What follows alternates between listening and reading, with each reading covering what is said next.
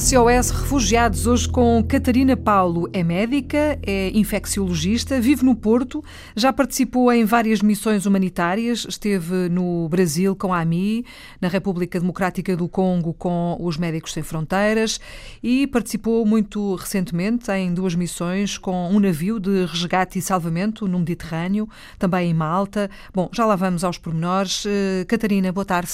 Bem-vinda à Antena 1. Uh, se calhar vamos começar pelo princípio para perceber quem é exatamente a Catarina Paulo, uma jovem médica, não é? Como é que aparece envolvida nestas missões? Ou melhor, como é que as missões aparecem na sua vida? Como é que surge esta vontade de dizer a Portugal agora fica aí um bocadinho que eu já lá vou, agora tenho que fazer mais qualquer coisa lá fora? Bom, para começar, eu já sou de lá fora, porque eu sou de Macau. Ah, e, curioso. Nascida, crescida, e, e o que aconteceu, não sei se se recorda de, do tsunami de 2004. Claro que sim, quem Pronto, é que não se recorda, não é? Exatamente, e a nossa comunidade em Macau foi bastante afetada. Eu e a minha família em particular estávamos em Phuket.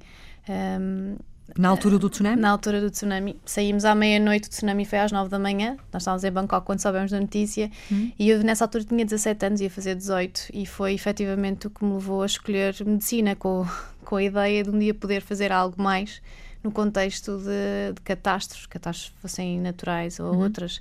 Portanto, as missões basicamente foi sempre o meu motor para, para a medicina. Uh, entretanto, uh, participou pela primeira vez uh, com a AMI numa uhum. missão no Brasil, Sim. não propriamente com refugiados, não é? É, não, fomos, trabalhámos numa zona remota do Brasil, sem, onde não há cuidados médicos garantidos à população e a AMI tem lá um projeto em parceria com uma associação local um, e pronto. Depois seguiu-se um contexto, se calhar, mais difícil, digo eu, a República Democrática do Congo. Sim, sem dúvida. Foi um contexto. A República Democrática do, do Congo é um país que está em constante conflito interno, não é? Uhum. E nós, o projeto é numa zona endémica de malária, na altura antes de, de, dos médicos sem fronteiras entrarem com apoio médico, a mortalidade era elevadíssima, também pelas constante eh, deslocamento interno das pessoas pela guerra civil, no fundo, que existe. Uhum. E, e, que já matou uh, milhares de pessoas, não é? Exatamente. Entretanto, uh, e, e, este é o contexto que nos interessa para já aqui no SOS Refugiados, como é que surge esta temática dos refugiados na sua vida? Como é que surge? Eu, depois de ter vindo dos Médicos Sem Fronteiras, senti que queria trabalhar em projetos de emergência, ou seja, uh, que eu sentisse que realmente era necessária a minha presença. Útil, eu, não é? Exatamente, que fizesse mesmo sentido, que não fosse um projeto que que eu sentisse que a longo prazo não ia fazer grande diferença. E nessa altura pensei, emergência, emergência, efetivamente é o que está a passar no mar Mediterrâneo neste momento, não é? As mortes, hum. as mortes de milhares e milhares e milhares de pessoas e nos últimos dois anos a aumentar uh, consideravelmente, tendo em conta o bloqueio das diferentes organizações não governamentais pelos governos uh, europeus. Hum. Pronto, e senti que, que, é, que ele seria o meu caminho. E é aí que aparece com o Sea-Watch. Fale-nos um bocadinho deste Sea-Watch. Sea-Watch é uma organização não governamental alemã de Search and Rescue, não é? Resgate. Uhum. Resgate e salvamento. Resgate e é? salvamento, isto, estrangeirismos. Um, que já, já trabalham há, há bastantes, bastantes anos, desde esta crise major de refugiados no mar Mediterrâneo, que é um grupo de ativistas que se juntou e começou começou a aumentar, que é absolutamente financiado apenas por, por donativos, portanto não há qualquer associação a, a empresas ou algo direto. E que o interesse é pura e simplesmente da ajuda humanitária pela pela sensação de que somos todos parte do mesmo. Não, a equipa, a tripulação é praticamente toda voluntária, as missões são de três semanas, a não uhum. ser que aconteça como nos aconteceu em janeiro, que não nos deixavam desembarcar, por isso prolongou para um mês. A mim o que me fascinou nesta organização e nas pessoas que conheci é que efetivamente as pessoas fazem no.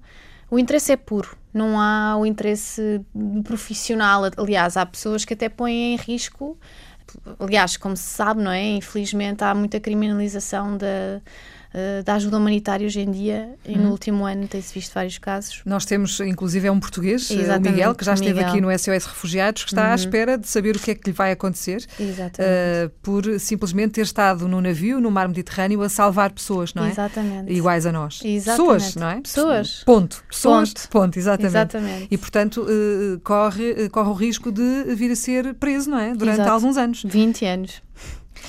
Bom, eh, vamos acreditar que isso não vai acontecer, Sim. Eh, seguramente, eh, mas para já eu gostava de, de perceber. São três missões, todas elas muito diferentes, aliás, quatro, não é? Quatro, e vem uma a caminho. Eu depois eu vou convidá-la, Catarina, a voltar na próxima semana, porque quero saber muito e tudo sobre esta, esta sua atividade, esta sua participação com a Sea Watch, com uhum. este navio de resgate de, de, e salvamento de, de pessoas no Mediterrâneo. Sim. mas sei também que a caminho vem mais uma missão é e mais uma missão com refugiados. É verdade.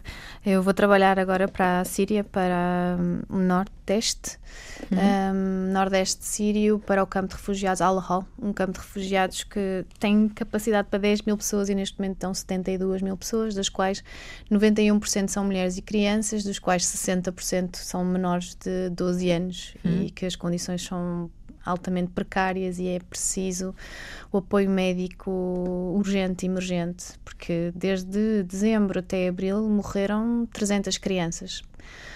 E, e, nem se fala disso, não é? Não se fala disso. A informação não chega porque achamos que já está tudo resolvido. Certo. A informação não chega, não se vê imagens na televisão e, portanto, se não aparece na televisão, não está a acontecer. Exatamente. E, portanto, eh, é assim. Está tudo bem. Está tudo bem, não é? Exatamente. É. E, portanto, é. é. preciso falar destas coisas e estamos aqui exatamente também para isso. Catarina, sim. como é que uma médica, uma jovem médica, como é que olha para tudo isto? Com revolta, com. Sim, uh, com muita tristeza, com. Acima de tudo é mais tristeza, porque acho que há uma normalização desta situação assustadora e o que falta muito é empatia. Não é a questão geográfica que deveria definir o direito que temos a uma vida digna. E acho que, assim como está a acontecer uh, na África subsaariana, diferentes conflitos que levam as pessoas a migrar e a correr os riscos e a serem detidas na Líbia, escravizadas e torturadas e depois embarcarem e arriscarem a morte uh, em alto mar poderia acontecer à comunidade, a uma comunidade europeia qualquer. Aliás, a tendência é essa, não é? Com as alterações climatéricas, se calhar eh, as migrações vão, vão alterar os fluxos. Uhum. Portanto, uhum. Para mim, são pessoas, como dizia, e é assim que eu olho para o mundo. E me entristece-me bastante que ainda haja pouca gente, não é que haja pouca gente, mas ainda falta mais gente estar desperta parar de considerar que os refugiados e imigrantes são os botes expiatórios. Acho que deveria haver uh, mais discursos menos populistas e mais olhar mais, humanizar mais a questão. É isso que a Catarina vai fazendo, tem feito ao, ao, longo dos últimos anos e é isso que certamente vai continuar a fazer. Catarina, vamos ficar por aqui hoje. Uh, agradeço o facto de ter vindo à Antena 1 Nada. e vou convidá-la a voltar na próxima semana, pode ser? Pode ser, obrigada. Obrigada, bom trabalho, até lá. Obrigada.